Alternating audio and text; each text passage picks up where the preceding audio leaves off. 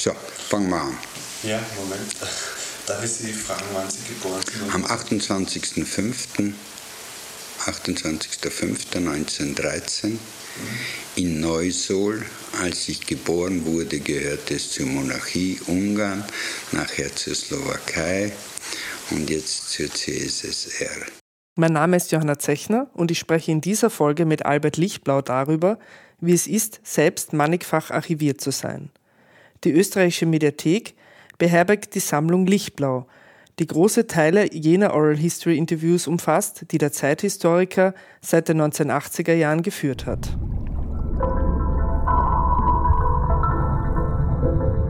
Resonanzraum, der Podcast der österreichischen Mediathek. Das hörbare Archiv. Gespräche über Medien und ihre Bewahrung. Willkommen, Albert. Danke, dass du heute das Gespräch mit mir führst. Wir haben ja schon einen ganz kleinen Ausschnitt gehört aus einem Interview aus dem Jahr 1989, glaube ich, mit Marco Feingold. Und es ist Teil der Sammlung Lichtblau, wie sie hier in der österreichischen Mediathek heißt. Du führst Interviews seit circa 40 Jahren. Gehe ich da richtig in der Annahme? Uh, muss ich nachrechnen. seit wann für Interviews? Uh, seit ja, Anfang der 80er Jahre. Relativ planlos. Angefangen in Ungarn mit meinem Freund Michael John, also seither. Das mhm. stimmt schon. Vor 20 Jahren circa hast du begonnen, der österreichischen Mediathek einen großen Teil deiner analog aufgenommenen Interviews zur Langzeitarchivierung zu übergeben, also in verschiedenen Abschnitten. Wenn man in der Datenbank der österreichischen Mediathek den Namen Albert Lichtblau eingibt, erscheinen circa 900 Treffer. Ja, also ich konnte nicht herausfinden, wie viele Interviews es sind. Ich konnte herausfinden, wie viele einzelne Files sozusagen digitalisiert wurden aus deiner Sammlung. Vielleicht magst du ein bisschen erzählen, wie es zu dieser Sammlung Lichtblau gekommen ist? Ich äh, muss dazu sagen, ich wusste überhaupt nicht, dass die Sammlung Lichtblau heißt. Jetzt äh, weißt du ja, jetzt, jetzt, Ich weiß es schon seit einiger Zeit, weil das ja sozusagen ähm, ja, wichtig war für die Mediathek. Ähm, und für mich war es eigentlich ganz, es ging ganz um was anderes. Es ging nicht nur um meine Interviews, sondern es ging um die Interviews, die in der Kolleginnenschaft geführt worden sind und die alle in unseren privaten sozusagen Archiven waren und damit unzugänglich waren und damit eigentlich keine Quellen waren. Äh, das heißt, wenn du mit Quellen arbeitest, äh, braucht es eine quellenkritische Herangehensweise und das geht nur, wenn du Zugriff auf die Quelle hast. Ähm, wir waren, also wir, sag mal, die Kolleginnen und Kollegen aus Österreich, wir waren viel auf Oral History Konferenzen und haben gesehen, dass in anderen Ländern, wie zum Beispiel in England, da gibt es äh, British Library Sound Archive oder in New York, traditionell schon an der Columbia University gibt es Oral History Department mit Archiven. Und irgendwann habe ich mir an die Mediathek einen Herrn Hubert gewandt und wir haben ihn nach Salzburg gebracht und haben einmal besprochen, was eigentlich Sache ist, äh, wie wir damit umgehen können. Und es gab so Vorgespräche, ob die Mediathek überhaupt diese Bänder übernimmt. Und das war eigentlich der Beginn. Also und dann habe ich geschaut, dass wir ein bisschen Geld kriegen für die Claims-Konferenz. Das heißt, dass wir vor allem Interviews mit Menschen, die NS-Opfer waren, sozusagen archivieren konnten mit dem Geld. Und der Rest ist jetzt nicht aufwendige Geschichte, weil äh, wie wir angefangen haben, ging, alle haben eigentlich Tonbandkassetten gehabt, die haben ein, sozusagen ein Kassettendeck gekauft, wo man es kopieren konnten, verdoppeln konnten. Wir haben immer gewünscht, dass die Originale an die Mediathek gehen, aber das wollten nicht alle. Also haben sie, haben sie entweder das Original oder die Kopie bekommen. Das war echt aufwendig, weil du hast jedes, jede Kassetten sozusagen beschriften müssen mit diesen Pickeln und bla bla bla. Aber für mich war das ganz wichtig, weil wir aus dem Gespräch mit Herrn Hubert schon mitbekommen haben, dass die Kassetten anfällig sind, also mit Entmagnetisierung etc. und wie wichtig das ist, dass man sie korrekt äh, archivalisch betreut. Aber der Punkt ist, dass mir nicht um meine Interviews in dem Sinn gegangen ist. Ich meine, ich war froh, dass ich sie wo abgeben kann.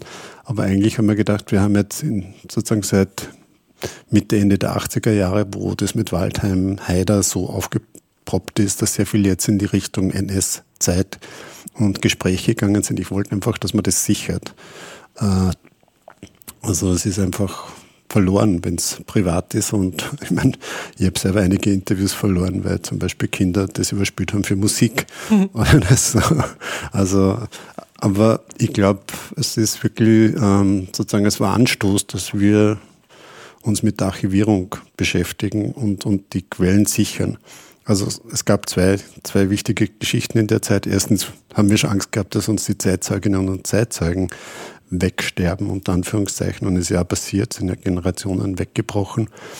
Aber es war die Sorge, dass das, was wir alles gemacht haben und die Gespräche, die wir geführt haben, dass auch die verloren gehen, wenn wir uns nicht drum kümmern oder dass sie einfach durch die technische ähm, sozusagen Langzeit so schlecht werden, dass man sie eigentlich kaum verwenden kann. Und das war der Hauptgrund, warum ich geschaut habe, dass wir Geld kriegen.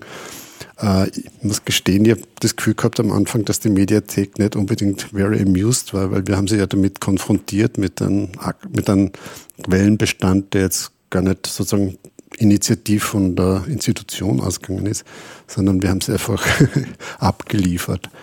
Und es war sicher bis zu einem gewissen Teil noch unprofessionell, weil wir hätten damals natürlich auch die Rechte besser abklären können und sollen.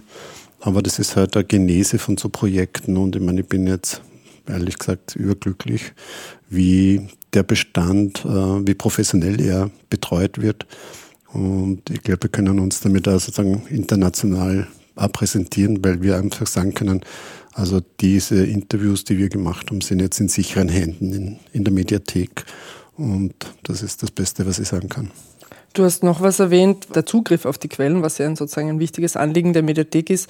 Ein großer Teil der Interviews aus dieser Sammlung Lichtblau sind ja auch online zugänglich gemacht worden, also da, wo sozusagen die Rechte auch noch im Nachhinein teilweise geklärt werden konnten. Also das ist sicher etwas, mit dem jetzt weitere Historikergenerationen auch arbeiten können. Und ich will vielleicht noch erzählen, wie ich auf die Idee gekommen bin, das Gespräch heute mitzuführen. Also wir haben uns ja auch in der Mediathek eigentlich kennengelernt. Also wie ich hierher gekommen bin, um die Leitung des Oral History Projekts Menschenleben zu übernehmen. Und wir arbeiten auch heute noch zusammen, weil du für uns glücklicherweise auch noch Interviews führst. Also sozusagen deine Interviewtätigkeit für die österreichische Mediathek ist ja nach wie vor im Gange. Aber was sich eben auch ergeben hat und was ich eigentlich ganz schön finde, ist, dass du immer wieder mal auf mich zugekommen bist und gesagt hast, kannst du mir, Johanna, dieses Interview schicken aus dem Jahr 1993 mit, hm, ähm, weil ich schreibe gerade einen Text. Also sozusagen, du greifst ja auch sozusagen auf das Archiv zurück für deine eigene Forschungsarbeit nach wie vor. Und so ist es irgendwie dazu gekommen, dass ich öfter mal gar nicht systematisch, sondern eigentlich eher unsystematisch in deine Interviews hineingehört habe. Und da habe ich einfach eigentlich meistens den Beginn der Interviews gehört und konnte da irgendwie auch, wenn ich es jetzt mal so flapsig sage, quellenkritisch schauen, wie sich eben auch deine Interviewführung über die Jahrzehnte irgendwie verändert und auch mit welchen unterschiedlichen Personen du gesprochen hast. Wie, wie, wie sich dein Interviewstil sozusagen auch verändert hat, wie sich deine Stimmlage verändert hat. Also lauter so Kleinigkeiten, die man normalerweise, wenn man sozusagen einen, ein Interview bearbeitet, gar nicht, gar nicht hört. Und, und deswegen wollte ich dich auch heute einladen und fragen, wie es eben für dich auch ist, weil es sind ja nicht nur diese wichtigen Geschichten, Lebensgeschichten und Verfolgungsgeschichten archiviert, sondern es bist ja sozusagen du mit archiviert. Und das war sozusagen eigentlich was mich interessiert hat, wie, wie, wie sich das für dich anhört. Und was mich nämlich auch interessiert ist, wenn du beispielsweise jetzt eine Aufnahme von einem Interview aus dem 93er Jahr äh, mit Charlotte Lichtblau hörst, ob du dich dann zurückversetzen kannst in diese Situation. Vielleicht hören wir mal hinein.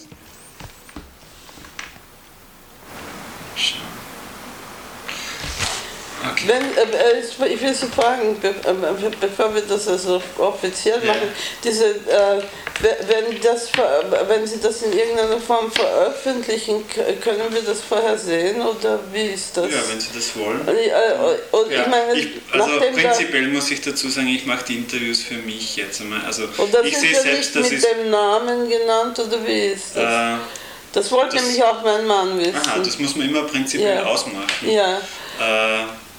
Weil, also meine Absicht ist, ich, ich mache es eher für mich, dass ich es auch wirklich mal als Dokumentation sammle. Ja. Und das ist jetzt nicht auf eine Publikation hin. Also ja. ich habe hab ja. eine andere Arbeit, mit der ja. ich ziemlich beschäftigt bin. Was machen Sie? Äh, diese Memoiren im Leo Beck Institut ja. gebe ich heraus. Und das ist ziemlich viel Arbeit. Also das ist eine Riesensammlung.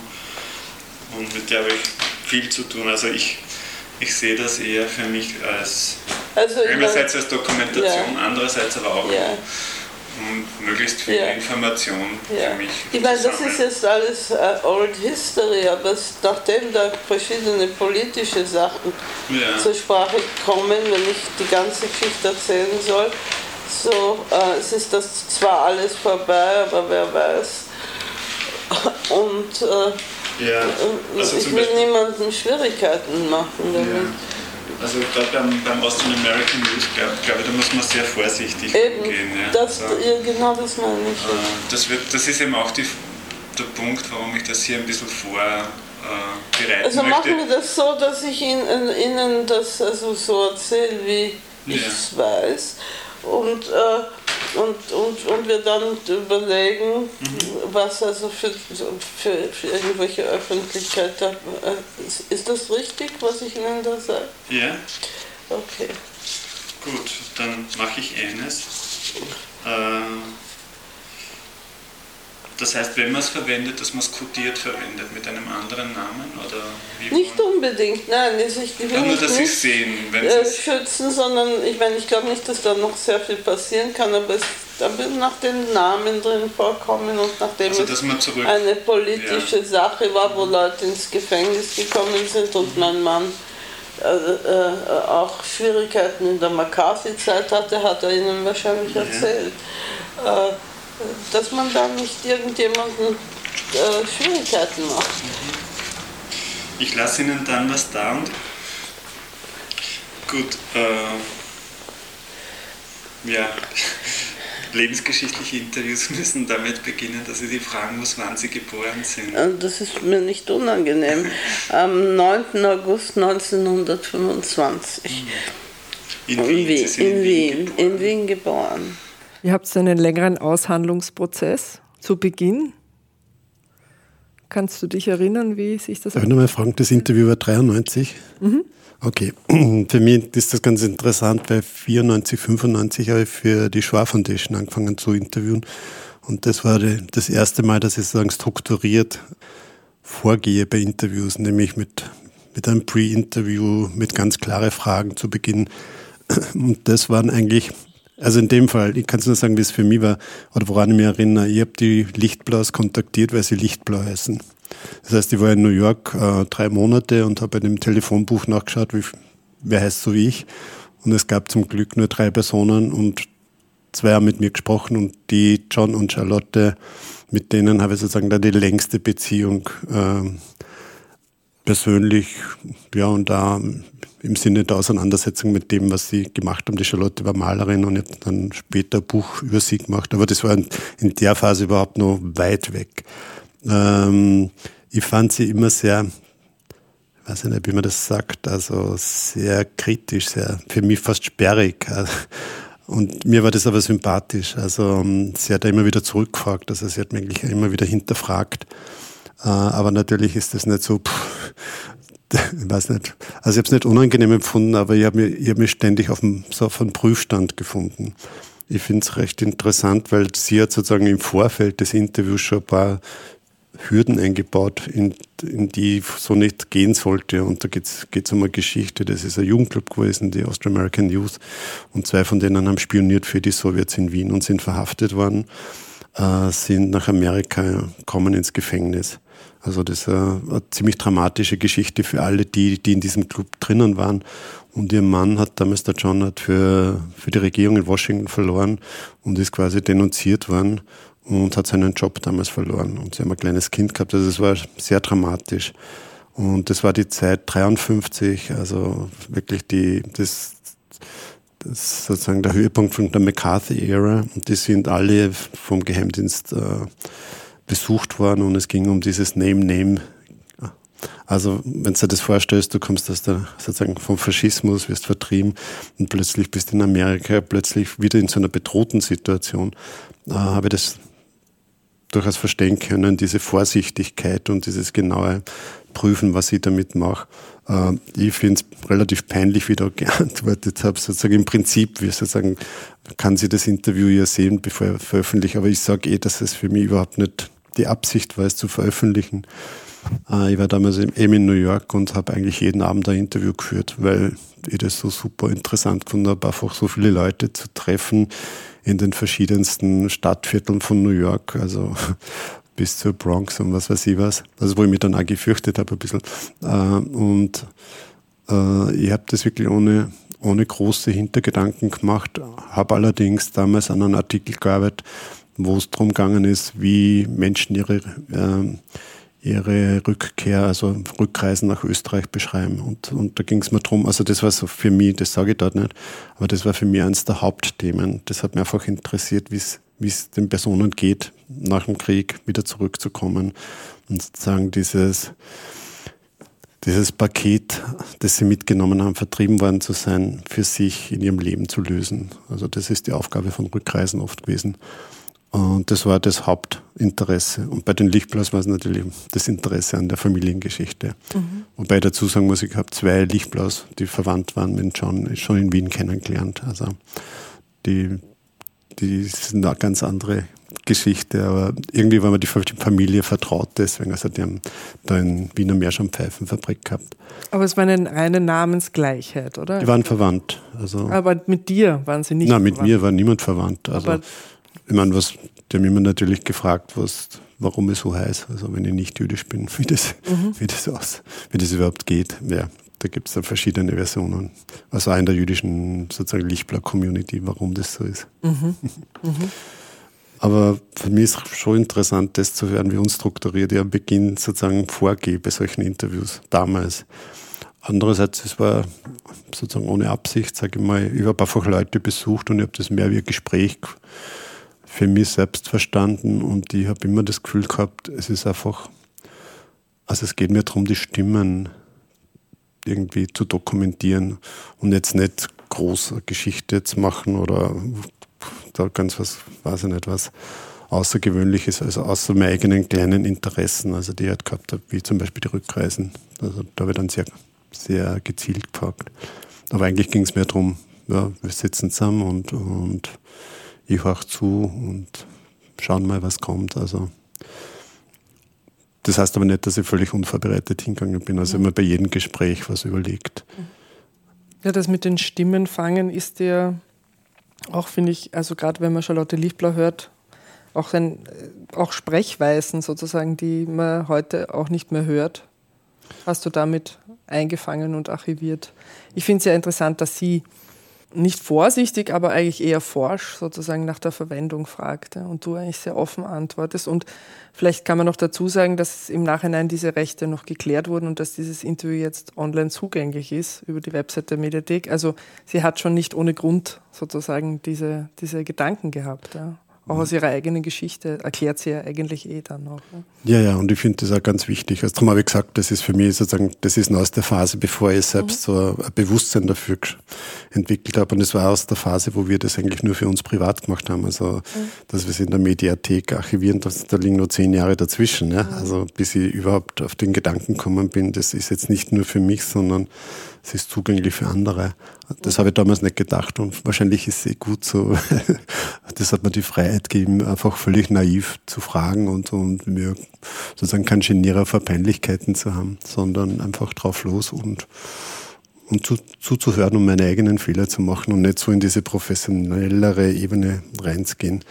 Ich finde es ich find's faszinierend. Also manchmal bin ich ja irritiert, wenn ich ein bisschen in Dialekt reinfahre oder so. Mhm. Das, das habe ich das habe ich mir eigentlich nie abgewöhnen können. Ähm, wie, kannst du dich erinnern, wie es dort ausgesehen hat bei den ja, Lichtblaus? Natürlich. Ja.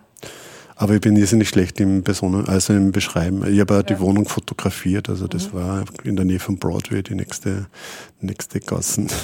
Sehr schöne große Wohnung, voll von Bildern von ihr, die sie gemalt hat. Das war eigentlich ein, wie ein Familienmuseum. Also da war ein Bild vom Vater, da war dann ein Bild, das erste weiß ich nicht, nur von Aussee und Dachstein. Also sie hat, sie hat ganz viel über Österreich mhm. Gemalt, also äh, sicher viel mehr über Österreich in ihrem späteren Leben als über, über New York oder Amerika.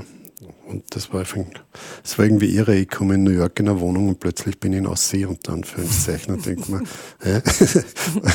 was ist da jetzt los? Mhm. Ich meine, was ich an der Charlotte wirklich mögen habe, dass ich sie nicht wirklich verstanden habe. Ihr Plan braucht sie zu, sozusagen ihr, ihr Denkweise zu verstehen.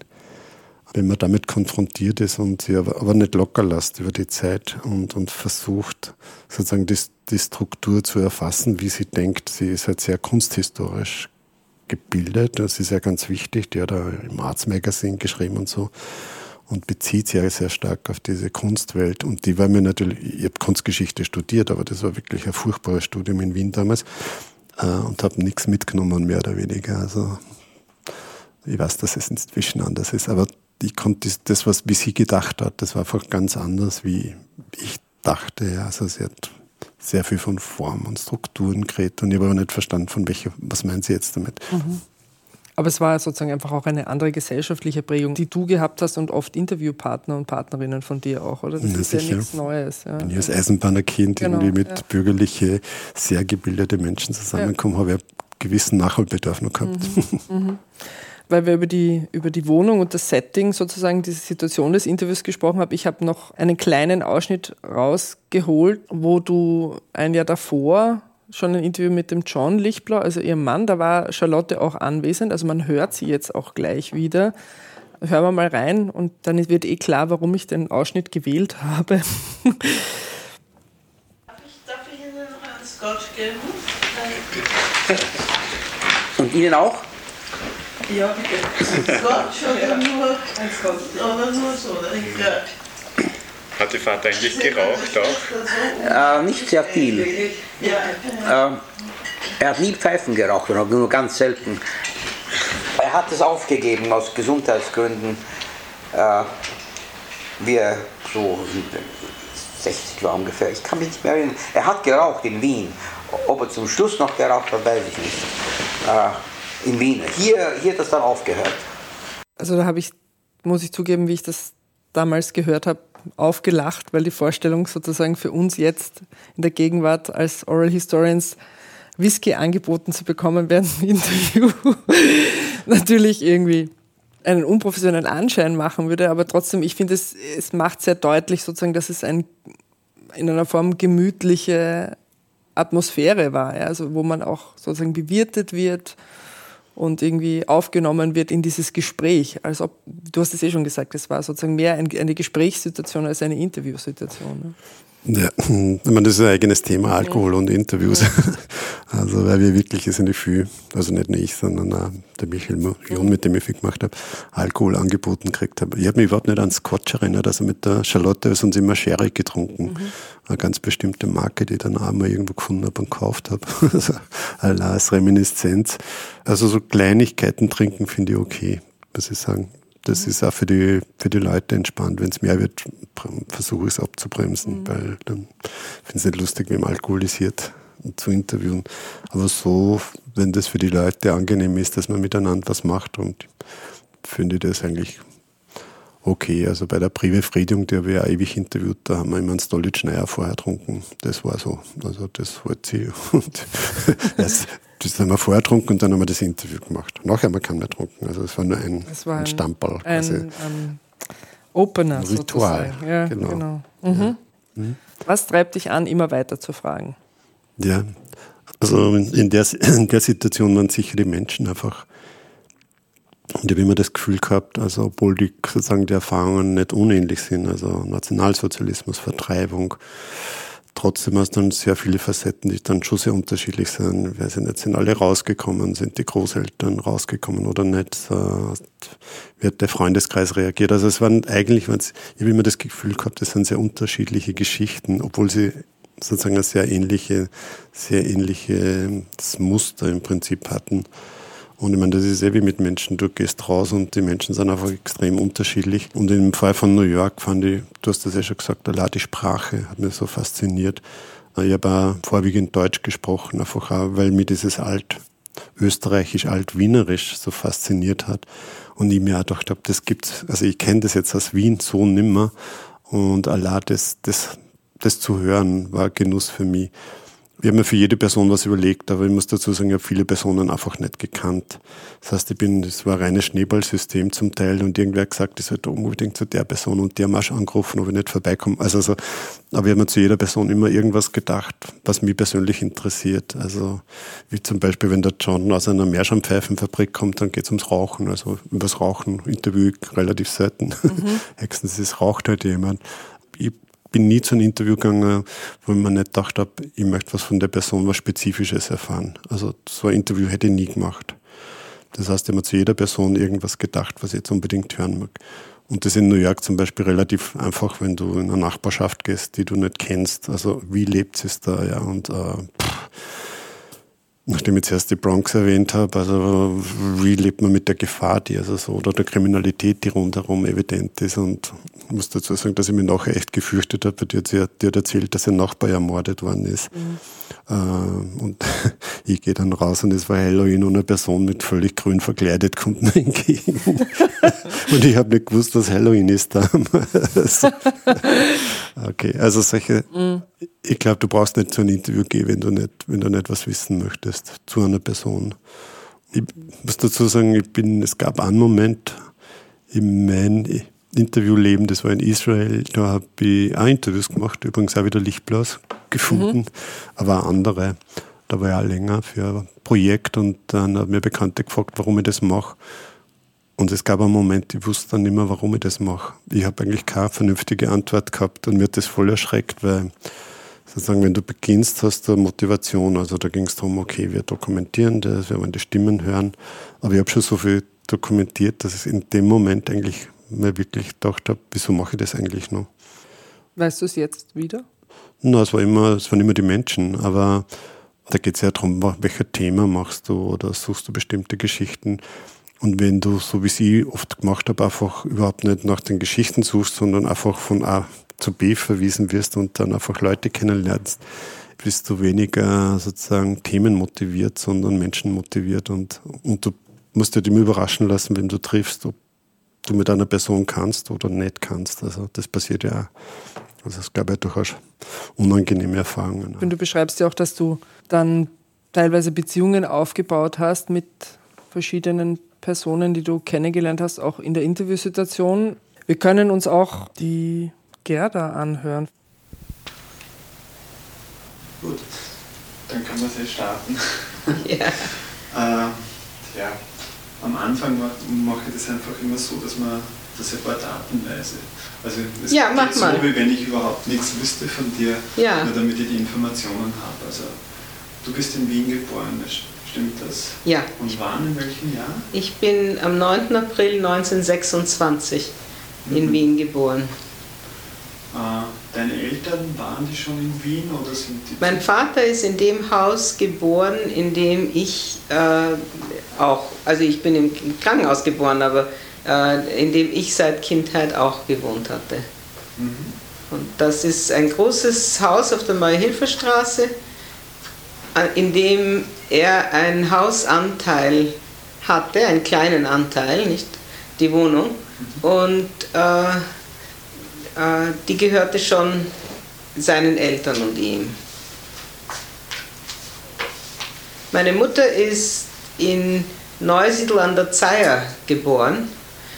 Ist das im Waldviertel? Äh, ich weiß, äh, ich weiß nicht, ob du, wenn ich dir Blödsinn erzähle, ob du das abschließen willst oder ob du es ruhig mit aufnehmen willst. Aha. Sie, wie meine Mutter Staatsbürgerin in Amerika wurde, und der Richter sie fragte, und Frau Heim, wo sind Sie geboren? Sie gesagt, in Neusiedl an der Zeier. Und dann sagte er einen Moment bitte und ging und nach einer Viertelstunde kam er erst wieder und sagte, er konnte es nicht finden auf der Karte. Da hat sie natürlich sehr gelacht. Das ist ein winziges Dorf. Also im Alter von acht sind sie nach, wie sie acht Jahre alt war, sind sie nach Wien gezogen. In sie habe ich mich ja total verliebt gleich. Das war lustig. Es gibt ja dann auch beim Hören Beziehung. Also das passiert in Momenten, ja. Aber schön finde ich eben, dass du das am Anfang ankündigst, weil ihr euch offensichtlich schon gekannt habt. Ne? Also du hast sie nicht zum ersten Mal getroffen, du hast sie gekannt und kündigst ihr an, dass du sie das jetzt nochmal fragen musst und erfahrst dann aber auch gleich wieder eine neue Geschichte irgendwie.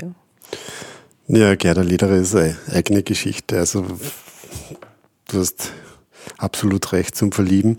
Äh, sie war eine ganz gute Freundin. Wir waren miteinander in Berlin am Zentrum für Antisemitismusforschung als zwei Exil-Österreicher und Österreicherin. Ist uns nichts anderes überhaupt geblieben, als, als uns zu verbinden. Aber sie ist eigentlich Überlebende, die in New York war und dann eben nach Deutschland in der Zeit zurückgekommen ist. Und sie war übrigens eine ganz große Motivation für mich, warum ich diese Interviews in New York gemacht habe. Weil wir waren damals in Berlin und sie hat immer wieder gesagt, ah, da leben noch so viele Leute in New York und meine Mutter lebt noch, diese Generation stirbt weg und es wäre so wichtig, dass man mit denen spricht. Und das war jetzt Ende der 80er Jahre, mhm. wo wir und ich war in Berlin und habe nichts machen können, mehr oder weniger. Aber sie war eigentlich immer eine treibende Kraft, dass man das machen muss. Und sie hat mir auch sehr, sehr unterstützt bei den Interviews in den 90er Jahren, die, wo ich sozusagen jeden Tag unterwegs war. Das war sehr, sehr viel aus ihrem sozusagen Bekanntenkreis. Ja, ich finde es auch immer interessant, wie man, wie man vorgeht. Also was man, was man sagt. Also wenn ich bei der Charlotte sage, also ich verwende das nicht für Publikation, ist das eine ganz wichtige Information, damit niemand so falsche Vorstellungen hat und dann enttäuscht ist letztendlich, wenn mit dem Material nichts passiert, in Anführungszeichen. Oder ja, bei der Gerda, der halt sagen muss, ich du musst mir das irgendwie mehr oder weniger verzeihen, aber ich muss dir so Grundlegendes fragen, obwohl ich es eh weiß, letztendlich. Aber sie ist ja so nett und kommt dann sofort ins Erzählen und erzählt eine gute Geschichte. Und mit dir habe ich sehr, sehr viele Gespräche geführt. Und von ihr habe ich extrem viel gelernt. Also einfach auch, weil wir so freundschaftlich verbunden waren und sie so reflektiert war, eben überlegt hat, was das alles bedeutet, diese Erfahrung und, und wie, wie geht man mit, der, mit so einer Erfahrung im Leben um. Mhm. Das Interview ist jetzt auch online zu hören.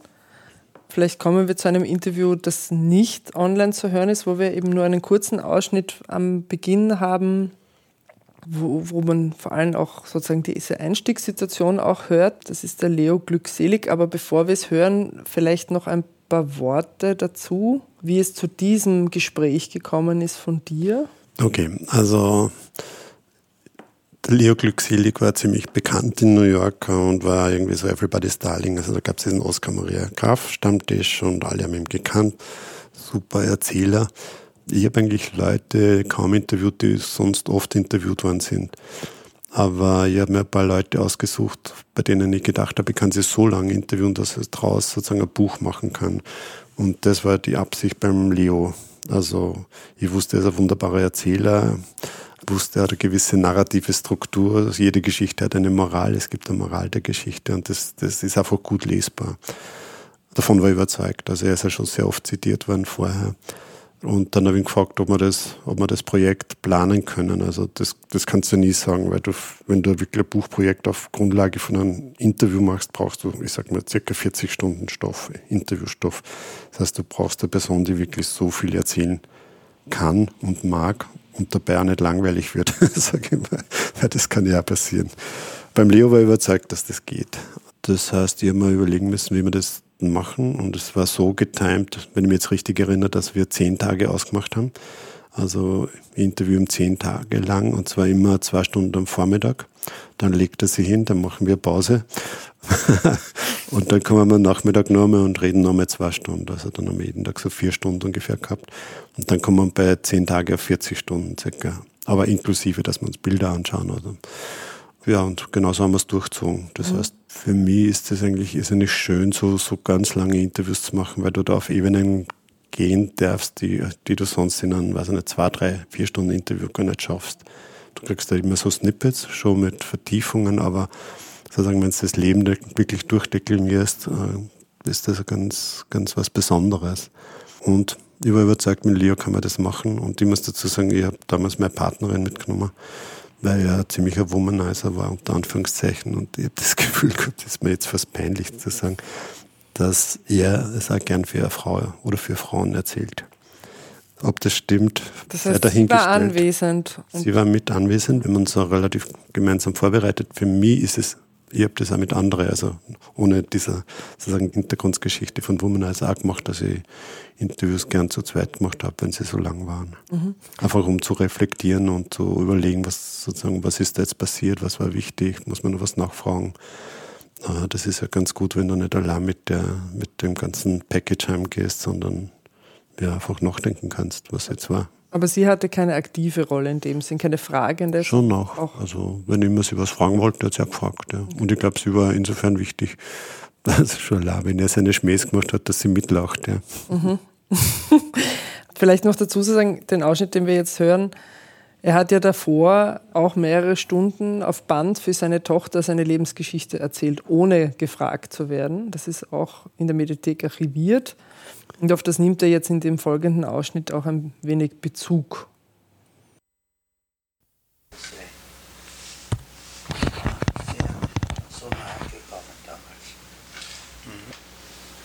So, eins, zwei, drei. Ja, das funktioniert. Jetzt sag mir, natürlich, frage ich dich, wo soll ich beginnen? Ähm, ich hätte mal eine Frage generell. Okay. Also wenn wir uns vorstellen, wir machen ein Buch. Fragen? Sagen wir mal, es funktioniert. Ja? Gehen wir vom Besten aus. Da ist die Frage, äh, wenn du sowas machen würdest, äh, an wen möchtest du dich eigentlich richten? Was, was möchtest du eigentlich damit? Ich sagte ehrlich, der, der ganze Grund, warum ich die Sache mache, ist für meine Tochter. Inwiefern? Dass sie auf die Idee gekommen ist. Sie hat einmal gesagt, du bist ein guter Erzähler, warum schreibst du uns nicht down? Und ich habe ihr gesagt, ich bin gut in Grafik, aber ich bin kein Schriftsteller. Dazu, um über solche schwere Dinge zu sprechen und so furchtbar, furchtbare Dinge, muss man ein guter Schriftsteller sein. Denn es kann sehr leicht, kann man Schmäh machen mit furchtbaren Umständen. Jetzt ist mir noch eingefallen die Frage, ob man, wenn man zwei Wochen oder zehn Tage mit einer Person so intensiv über deren schwere Lebensgeschichte schreibt, ob man nicht dann einen Teil seiner Identität in dem Moment auch abgibt, ob man nicht sozusagen Teil dieser Geschichte wird. Ja, in so einer intensiven Situation. Ja, das fällt mir jetzt schwer zu rekapitulieren. Also da hätte ich Tagebuch führen müssen damals und das habe ich leider nicht gemacht. Natürlich ist jetzt so die, sozusagen, du versuchst, dir zu imaginieren, was eine Person erlebt hat, weil sonst kannst du gar nicht adäquat fragen. Also aber das heißt nicht, dass du Teil deiner Identität weglegst, sondern es, ist, es bleibt immer deine. Das heißt, du versuchst mit deiner eigenen, mit den eigenen Ressourcen an Erfahrung, die du halt hast, äh, dir vorzustellen, wie geht es einer Person, die in so sozusagen einer unterschiedlichen Erfahrung ist. Ähm, ich glaube, ich weiß auch nicht, ich habe nie das Gefühl gehabt, ich gebe Teil meiner Identität auf, aber alles, was ich an Möglichkeiten habe, muss ich reinbringen. Also das ist einfach das, was was ich den Personen schuldig bin, mehr oder weniger, dass ich selbst schaue, nachdenke, wie würde ich in so einer Situation umgehen oder was, oder ich, ich imaginiere mir oft, wie alt war die Person, überlege selber, wie alt, was war in dem Alter zum Beispiel, sag mal 14, also was, was hätte ich damals gedacht oder so. Also du hast schon einen Bezug zu dir selber, aber natürlich geht es nie darum, dass du das selbst die sozusagen fantasierst, in der Situation zu sein, sondern eher versuchst zu verstehen, also wie, ein, wie das jemand erlebt haben könnte. Das finde ich schon wichtig. Aber ich habe nie das Gefühl gehabt, ich gebe Teil meiner Identität auf. Also wäre mir jetzt, würde mich wundern, aber ich traue meiner eigenen Erinnerung auch nicht vielleicht. Und umgekehrt, was hat es mit deiner, mit deiner Persönlichkeit gemacht, dass du mit so vielen Menschen gesprochen hast und so viele Geschichten gehört hast? Äh, ich glaube, da gibt es unterschiedliche Phasen. Also ich glaube, an der Frühphase gab es sowas wie eine richtige also nicht Alienation, also sozusagen, dass man, dass man sich sehr fremd gefühlt hat in der eigenen Gesellschaft, weil ich plötzlich die Geschichten gehört hat, die niemand gehört hat und die niemand hören wollte. Und es war unheimlich, sozusagen, weil die Geschichten waren ja da. Also, und ich rede jetzt von den frühen 80er Jahren oder auch noch bis in die frühen 90er Jahre, wo dann mehr, mehr dieser Geschichten plötzlich publik waren sind. Und mir ist das richtig, mir ist meine Gesellschaft unheimlich geworden. Also das war nicht so angenehm, würde ich mal sagen. Hat wahrscheinlich auch damit zu tun gehabt, dass ich in New York war, so anderen, andere Gesellschaften gesehen habe. Damit habe ich natürlich einen Umgang finden müssen. Und für mich war es sehr hilfreich, dass ich in der Zeit dann Gott sei Dank einen Job an der Uni gekriegt habe und ihr da unterrichten habe können und sozusagen das, was ich erfahren habe, durchaus mitteilen habe können. Also wir haben gemeinsam mit der Helga Embacher, das sind wir, haben Exkursionen nach New York gemacht und haben sehr viele der Überlebenden damals noch getroffen, wie zum Beispiel den Leo Glückselig, wo wir mit der ganzen Gruppe, wir waren wir 30 Leute bei ihm in der Wohnung und, und andere halt. Und ich glaube, das hat mir persönlich jetzt sehr geholfen, dass ich sozusagen die Geschichten, von denen ich das Gefühl gehabt habe, sie werden nicht wahrgenommen, zumindest mitteilen konnte in dem Milieu, in dem ich mich bewegt habe. Es hat sich geändert in sozusagen, das, ich rede jetzt von einer Zeit, die wahrscheinlich um Gott sei Dank weit zurückliegt, also 80er, 90er Jahre. Und es kamen immer mehr Geschichten dann auch in die Öffentlichkeit. Aber am Anfang hat mir das richtig irritiert und verstört, mehr oder weniger. Gab es oft Fälle, wo das verweigert wurde, überhaupt mit dir zu sprechen? Ähm, Hast du diese Erfahrung gemacht? Das muss ich überlegen, es gab sicher, aber äh, ich glaube, es gibt die Personen, die einfach nicht einmal, also bei der Schwar Foundation weiß man das, dass viele Personen gar nicht ein Interview geben konnten ja. und wollten. Also gehe ich davon aus, dass das indirekt da letztendlich bei mir war, aber ich habe es nicht aktiv in mhm. Erinnerung, weil diese aktiven Erinnerungen sind vor allem Fälle, wo ich Probleme mit Personen gehabt habe, weil sie nicht wollten, dass was irgendwie, sage ich mal, publik werden könnte.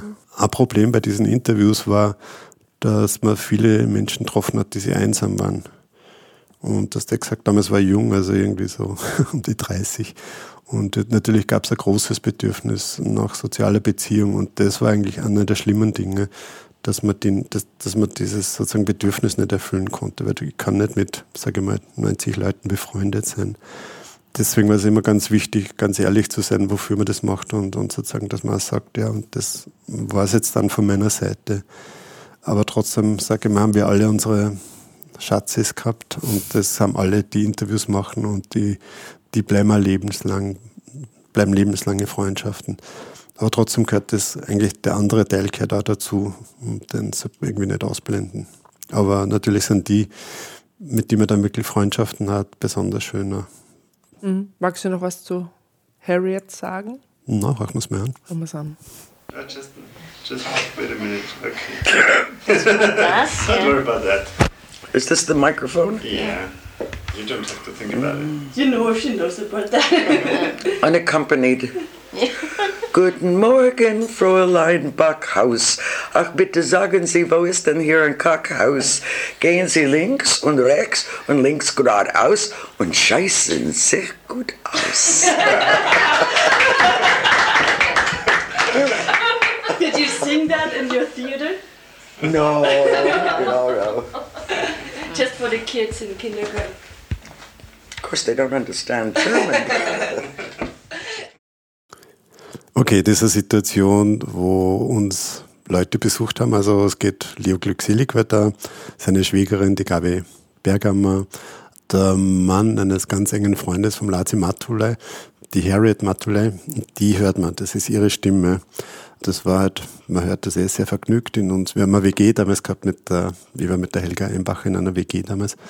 Und die waren bei uns zu Gast und der Mel, der Mann von der Helga, ist auch aus Amerika. Also es ging kunterbunt zu und es ging eigentlich so um Sprüche aus der Werbung und die Harriet hat das als nicht Deutschsprechende von ihrem Mann, der Ungar war, in der Kunstgewerbeschule in Wien war, hat, der hat ihr das beibracht und ich weiß nicht, ich fand das irgendwie so witzig, dass ich da ersucht habe, sie soll das nochmal sagen und dass wir das aufnehmen, weil das einfach so ungewöhnlich ist, aber weil es auch irgendwie dieses, dieses Verrückte von dieser, weiß ich nicht, halt Wiener Gruppe zeigt, dass die halt irgendwie so sehr derbe Schmähs auch gehabt haben und natürlich großes, großes Vergnügen, wenn eine Amerikanerin dann genau sowas rezitiert. Wie und alt war sie da?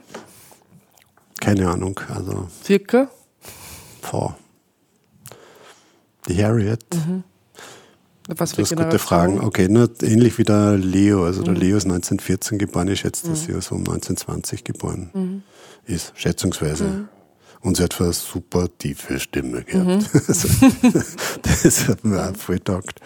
Äh, und ich habe gar nicht gewusst, dass das gibt. Also da hast du mir da jetzt echt einen Glücksmoment bereitet. Das sind die, die, weil das ist, die Schätze im Archiv. Ja, genau. Ja. Und, und, aber ich glaube, es zeigt da ganz gut, wie wichtig das für uns war. Also, weil wir einfach nette Menschen kennengelernt haben und die, wenn sie da waren, waren es bei uns und wenn wir in New York waren, haben wir die getroffen der ein paar Lazio und Harriet besucht, die haben am Land gewohnt. Und da gibt es viele Erinnerungen, die ich echt nicht missen mag. Ich würde dich jetzt zum Schluss noch fragen, bevor wir kurz noch darauf eingehen, welche Personen du jetzt für das Projekt Menschenleben interviewst, wie es eben ist, sich selber im Archiv zu hören. Also vielleicht fange ich das mal komisch an. Ich habe meine Töchter immer gesagt, sie brauchen keine Kinder kriegen. Ich habe genug Babys sozusagen. Und für mich sind diese Gespräche sowas wie Babys. Und Anführungszeichen, weil das gäbe es also nicht, wenn wir die Gespräche nicht geführt haben. Das klingt zwar blöd, also meine Kinder haben Kinder gekriegt, also, aber ich will sie nur irgendwie nicht stressen. sich eh nicht beeinflussen lassen. Ne? Sehr gut. Nee, also ich, ich denke mir wahrscheinlich, das ist eine Frage, die ich jetzt beantworten kann und, und damals habe gesagt, wir haben nie dran gedacht, dass das in ein Archiv kommt und wahrscheinlich war es gut so, weil sozusagen ich persönlich zumindest viel unbedarfter mit, mit den, sag's mal, Gesprächen umgegangen bin. Jetzt ist es viel professionalisierter und, und, und formalisierter, wie Gespräche ablaufen, ist auch okay und hat absolute Berechtigung. Ich würde sagen, ja, meine Gespräche, das ist schon okay, aber für mich war eigentlich wichtig, dass die Gespräche der anderen auch da sind. Also ich sehe das in den, in den Kontext, auch wenn das jetzt Sammlung Lichtblau heißt, ist das okay, mein Name braucht's da nicht. Es ist wichtig, dass diese Gespräche da sind und, und ich bin absolut glücklich, dass die Mediathek gibt, äh, dass es so professionell archiviert wird. Äh, das ist für uns absoluter Glücksfall, mhm. weil wir wüssten nicht, ich wüsste nicht, wo wir sonst in dieser Form unterkriegen könnten. Jetzt muss ich aber trotzdem mal fragen, die meisten Menschen haben ja, auch wenn sie professionell mit Ton und Video zu tun haben, Probleme damit, sich selbst zu hören. Wie geht es dir damit? Naja, komisch, wenn ich meine Stimmen höre. Also ich denke mir immer, ja, wahrscheinlich ist das Band jetzt langsamer geworden oder schneller. also eine Stimme habe ich doch nie gehabt. Ähm, also da, da, kommt wahrscheinlich auch mehr Erfahrung aus dem Unterricht äh, dazu, dass wenn ich das unterrichtet habe, haben die Studierenden immer sich selbst interviewen müssen und sich selbst hören. Weil ich habe immer sozusagen, es war mir immer wichtig, äh, ihnen beizubringen, wenn Menschen interviewt werden, und sie hören sich, ist das oft unangenehm. Und ich sage immer, es ist aber nicht eure Stimme, es ist transponiert über Lautsprecher und ein gewisses Medium. Und du hörst dir selbst natürlich ganz anders. Also du hast einen ganz anderen Resonanzraum für die eigene Stimme. Denk mir, du machst kein Interview, wenn du nicht weißt, dass es auch Schwächen gibt.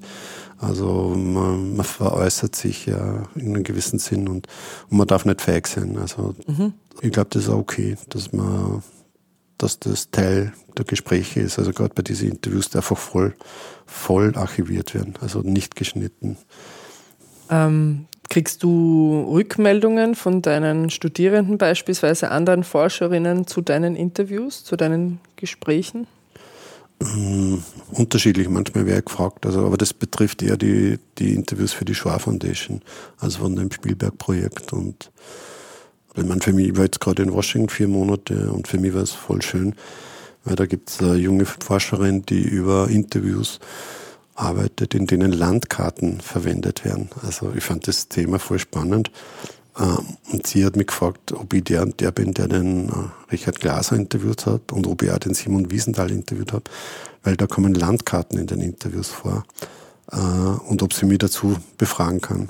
Und das war für mich natürlich super. Ich muss gestehen, ich habe mir das dann selber nochmal anschauen müssen und war voll geschockt. Ich habe das nicht gewusst, dass ich den, den Glaser eine Stunde lang zu einem, zu, zu einem Plan über Treblinka, also das Vernichtungslager, befragt habe. Und ich kann mich schon erinnern, warum ich das gemacht habe, weil es einfach kaum, es gibt keine Aufzeichnungen, die sehr valide sind. Und das war ein sehr früher Plan. Und deswegen wollte ich, dass er mir alles beschreibt. Aber für mich interessant, da das zu hören. Ich habe ihm eine Stunde wirklich alles sagen lassen. Das war sehr genau. Und mhm. ich habe nicht so viel Zeit gehabt. Aber ich habe ihm nicht gefragt, wo er da drinnen sich bewegt hat, zum Beispiel. Also du kommst halt dann drauf, dass du trotzdem immer wieder Defizite produzierst. Aber es war für mich sehr schön, dass die Alexandra Schäppmann, heißt sie, dass sie mit dem Material jetzt arbeitet. Und das ist eigentlich das Schönste, was da passieren kann. Und mhm. das passiert mir manchmal also es kommen auch, weiß nicht, ich werde von Familien kontaktiert, der, wo ich jemand interviewt habe mal und dann melde ich mich bei der Mediathek eventuell, ob ich das haben kann und schicke ihnen das. Dann, dann kommt Step 2, aber das ist Deutsch und ja, ja, okay. Mhm. Mhm. Und dann überlegt man, ob man irgendwie helfen kann. Für das Projekt Menschenleben interviewst du ja auch schon seit also, oder wieder seit 2020 und das ist dann relativ rasch in die Pandemie geschlittert und du warst eigentlich relativ kühn. was die neue Online-Version des Interviews betrifft. Also hast da einfach irgendwie losgelegt, relativ viele Interviews auch über Zoom geführt. Hören wir uns vielleicht kurz den Ausschnitt an aus einem Interview und sprechen dann kurz noch zu diesem. Auch wieder ein Anfang. Ja, ähm, das ist der erste Teil von einem Interview mit Rosemary Ortner. Heute ist der 28. Februar 2021. In Österreich, wo ich bin, ist es circa 15.07 Uhr und in Accra ist 14.07 Uhr. Ich habe schon heraus sozusagen gesagt, äh, mein Name ist Albert Lichtblau und ich befinde mich in Salzburg und Rosemary befindet sich in Accra in Ghana. Ähm, das ist ein Interview im Rahmen des Projekts Menschenleben für die österreichische Mediathek. Äh, Corona-bedingt, aber wahrscheinlich auch so hätten wir es über Zoom durchgeführt, äh, weil ich nicht einfach nach Ghana fahren kann.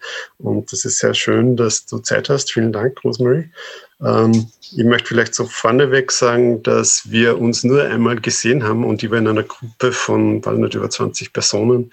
Wir waren damals bis zu Besuch im Honorarkonsulat äh, in Accra bei Rosemary und Mann, Martin.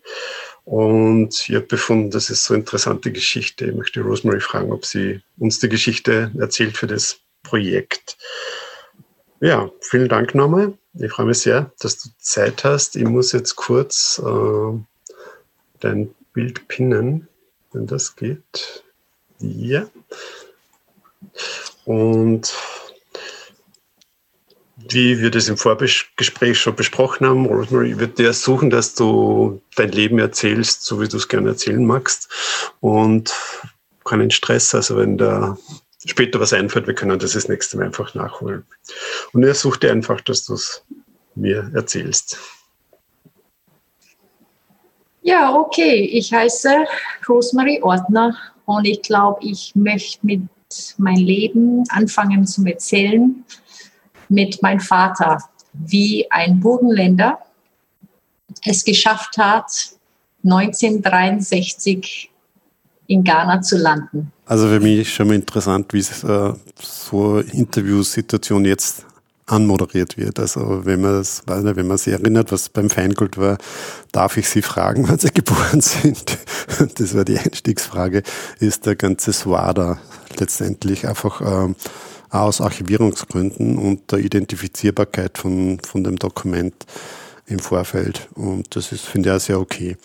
Äh, ich finde es auch gut, dass man es verortet, dass man sozusagen die Zeit sagt, dass man die Namen sagt, etc.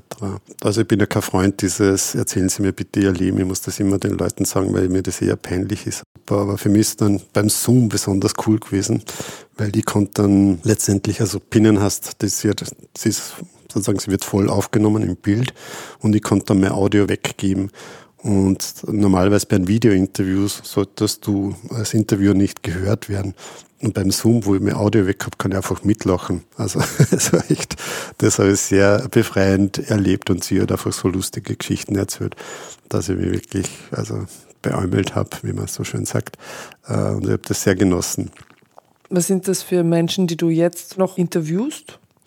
Und ja, bei den Zoom-Interviews, das, also das fand ich übrigens nicht kühn, das war einfach, was, was macht man jetzt? Ja? Also wenn man jetzt nicht zu Personen gehen soll, um sie nicht zu gefährden, war für mich sofort klar, okay, jetzt haben wir die Chance, wir können Menschen in der ganzen Welt interviewen. Und das war eigentlich der größte Hit. Und ich sitze in Salzburg und komme nicht weg und bin sauer. und äh, ich kann schauen, wie es Menschen in der anderen Welt geht. Und, äh, für mich war das befreiend finde ich. Und ich glaube, dass das sozusagen Folgewirkungen hat, hoffentlich, also dass wir, dass sowas fortgeführt wird. Und das waren Menschen, halt, die ich kannt habe und die ich auch sehr geschätzt habe. Also wie die Rosmarie, da wusste die ist eine voll nette, interessante Frau. Ich habe drei Interviews in Israel gemacht, habe ein Interview im Libanon gemacht, habe ein Interview mit Sam Becker, ein guter Freund, gemacht, der in Shanghai 45 geboren ist, da in die Volksschule gegangen ist und für mich voll das hat mich voll geflasht, weil der hat quasi gegenüber der Mediathek da in der Webgasse gewohnt, wie er Kind war und jetzt in New York Anthropologe ist. Und das war, ich fand diese Interviews für mich einfach so schön, weil das einfach Leute waren, die ich sonst wahrscheinlich nicht dokumentieren nicht kennen. Und, und diese Unterschiedlichkeit von, weiß ich nicht, ich lebe im Libanon, in New York oder Israel. Oder, eins war ganz wichtig mit der Isheba, der Farid, die Rasterfrau ist und in Abeba lebt jetzt. Okay, also für mich war es ein wunderbarer Eye-Opener. Inzwischen mache ich wieder Video-Interviews und arbeite ein bisschen projektbezogen, weil wir ja Projekte über Widerstand in Salzburg machen. Also ich werde jetzt auch noch eins machen. Und sonst Leute, die ich einfach mag und die, die mich interessieren, wie zum Beispiel Michael John, mein Kollegen und Kumpel und den ich für ein Pionier der All History in Österreich halte. Und ich habe mir gedacht, ich finde das recht spannend, dass wir als All Historians, also ich frage ihm und er erzählt letztendlich, wie er da dazu gekommen ist und was, was seine sozusagen, was seine Motivationen waren und seine Herangehensweisen waren. Aber du warst ja dabei eigentlich, oder? Ja, aber da muss man sich zurückhalten, weil er erzählt natürlich Geschichten, die er anders erzählen wird. und es, es, gibt auch Geschichten, die erzählt er völlig falsch, aber er weiß es nicht, dass es falsch ist. und ich werde es ihm auch nie sagen, ja? weil das auch uns betreffen wird. Äh, ist voll okay. Aber da muss man sich halt zurückhalten oder nicht. Also natürlich, äh, das, ich habe das sehr genossen. Also. Mhm. Würdest du das umgekehrt zulassen, dass man dich lebensgeschichtlich interviewt? Also nicht, dass mich das jetzt groß interessiert, aber Allah, was wir jetzt machen, geht ja schon fast in die Richtung. Auch wenn es nicht lebensgeschichtlich ist, aber jetzt wieder total viel von meinem Berufsleben. Ja. Aber es hat noch niemand probiert. No. Ja, entschuldige, ich will selber noch Interviews machen, also das war wichtiger. Für, für die Einblicke. Danke für die Fragen. Das war eine Folge von Resonanzraum, der Podcast der österreichischen Mediathek. Bleiben Sie dran und abonnieren Sie uns. www.mediathek.at